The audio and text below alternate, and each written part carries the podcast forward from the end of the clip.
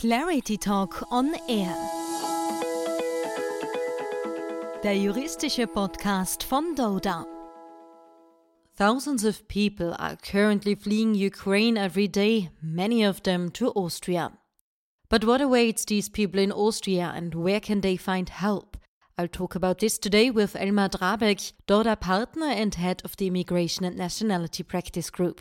Hello, Mr. Drabeck. Hello. Let's start right away with the entry. What awaits displaced persons from Ukraine in Austria?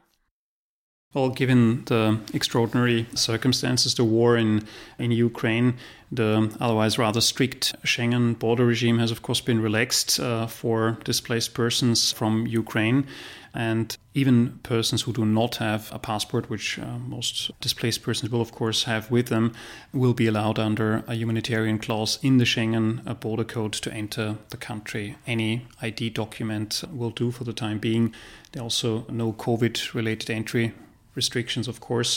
I should add displaced persons from Ukraine uh, will not only be allowed to enter, of course, the neighboring country, but also will be able to enter other parts of the Schengen area too. But let's stay in Austria. What should displaced persons do after their arrival in Austria? Yes, um, once displaced persons have arrived in Austria, there are uh, presently two essential steps. First of all, anyone who is not interested in moving on to other EU member states in the near future should register a domicile in Austria at his or her place of residence domicile registration in Austria is very similar to the Propiska system Ukrainians uh, may know from home.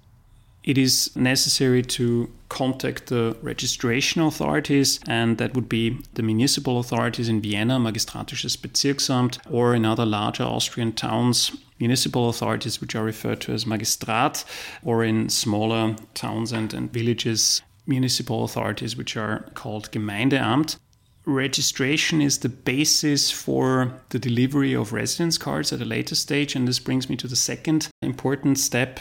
Upon domicile registration, displaced persons in Vienna should register at the Austria Center Vienna uh, at Bruno Kreisky Platz number one in Vienna's 22nd district, um, easily uh, reachable on Metro Line U1. The stop is called Kaisermühlen VIC.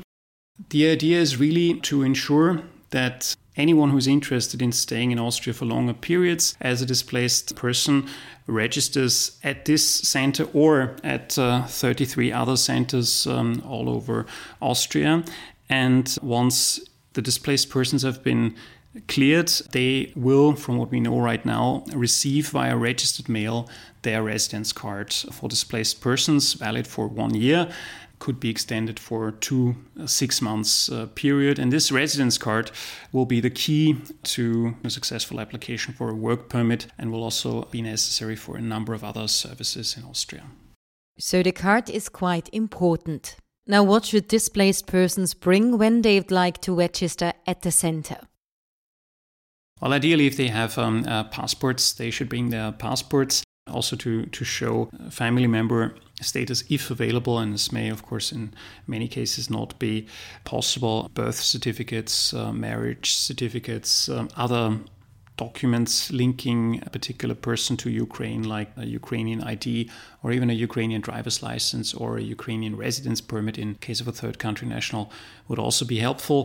From what we know right now, displaced persons aged 14 years and above will be asked to have their fingerprints taken and should therefore also show up in person. And the plan is really to register everyone first and then to have the residence cards delivered via registered mail outside the confines of individual immigration proceedings.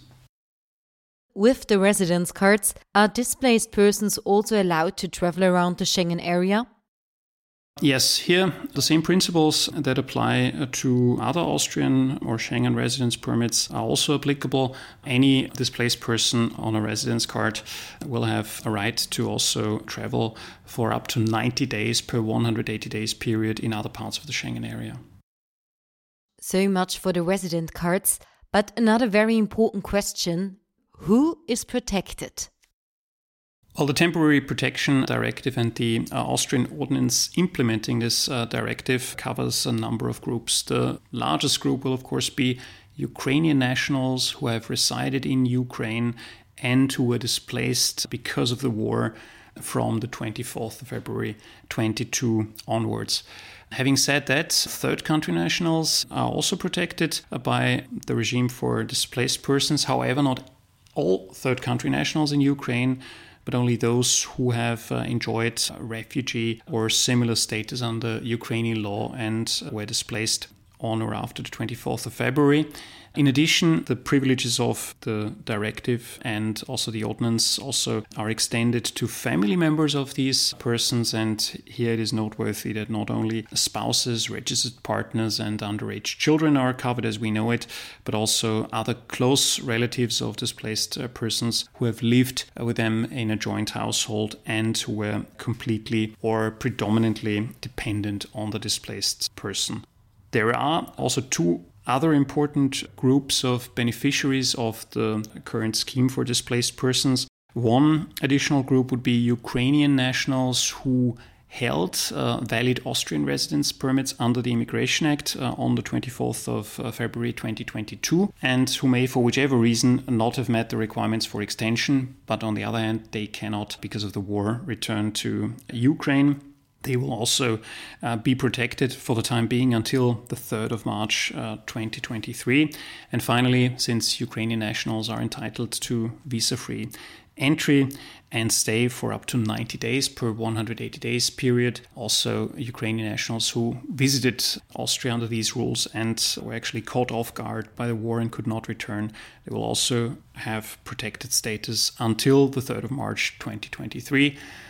From what we know, at the moment, and from what the directive uh, provides, the one year initial protection period could be extended for another six months and then for another six uh, months, subject uh, to a decision of the Council of Ministers. Another question, what you are being asked quite often, is whether it's necessary to apply for asylum. Is it? Generally speaking, the, the huge advantage of the current regime is that it is of a general nature and protected status is not granted on a case by case basis like in asylum proceedings, but anyone who was displaced from Ukraine after the 24th of February 2022 as long as we're talking about Ukrainian uh, nationals and, and, and, refugees who lived in Ukraine, is uh, protected. Generally speaking, to enjoy protection under the current temporary protection regime, no uh, application for asylum is required. So, in case displaced persons would like to stay in Austria, what about financial support and housing in Austria? One of the advantages of the Temporary Protection Directive is that it is not limited to granting rights of residency and also right to work, but it also includes provisions on financial support and also support with finding suitable accommodation. Fortunately, many public institutions and also many private persons in Austria have made accommodation available. And again, here it would be most helpful for anyone who's in need of accommodation to approach the reception center in the second district in Engertstraße to be assigned accommodation there. Are these persons also allowed to work in Austria? The Temporary Protection Directive grants displaced persons the right to uh, work in the European Union, and this, of course, also applies to Austria. However, it is important that to be lawfully employed, a separate application for a work permit is required for prospective employees among the population of displaced persons. It is therefore important to contact, and this can be done by uh, prospective employers, Austrian employers, and also by the job seekers to contact the Austrian Labor Market Service, Arbeitsmarkt uh, Service, and to file an application for a work permit for displaced persons. What we know from the information that has been disclosed so far is that uh, these applications will be handled as expeditiously as possible. There will be no substitute employee uh, proceedings, but basic information about the employer and the envisaged um, position at the Austrian employer will have to be provided. And what about self employed activity? Holding um, a residence card for displaced persons also allows for taking up self employed activities in Austria. No specific permit, like a work permit, is required for that. However, it is important to understand that anyone starting self employed activity in Austria will have to comply with particularly Austrian trade law, depending on the activity. It will definitely be necessary to register a trade, and depending on the envisaged activity, it may also be necessary for the trade registration to show that certain uh, qualification requirements are, are met. When we talk about working, we of course also have to talk about children and their schooling. Do children have a right to schooling in Austria? This is another benefit of um, the Temporary Protection Directive. Displaced children will have a right to schooling from day one it is also important to note, and a couple of Ukrainian parents have already asked us, that generally speaking, there is a compulsory schooling in Austria for children aged six years or older on the 1st of uh, September. So, if, for instance, a child will turn six years in April, this child will have to attend uh, a school in Austria unless the situation has significantly improved in the meantime, of course, from the 1st of September 2022 onwards. And before we finish, also one last question regarding Russian citizens who live in Austria. You get a lot of questions from them. Why? What are their concerns? Because of sanctions which have been imposed against um, the Russian government, a number of financial institutions, persons close to the Russian government, and also, most importantly, uh, corporations, there have been and still are, I guess, uh, growing fears about retaliation against Russian nationals in Austria, maybe on the immigration, on the visa front, on the work permit front. And here it is important to state that the rule of law still prevails in Austria and, of course, uh, the European Union in, in general. There are various levels in the legal hierarchy, there are protections against uh, discrimination, and no one will lose his or her residence permit or even visa in, in Austria just because of the fact that he or she is a Russian national. And no one will be expropriated, uh, no one will be deported just because he or she holds a, a Russian passport. Mr. Drabeck, thank you very much for the information. You're most welcome. These and more information can also be found online. One good website for that is bbu.gv.at slash Ukraine. The information can also be found in different languages.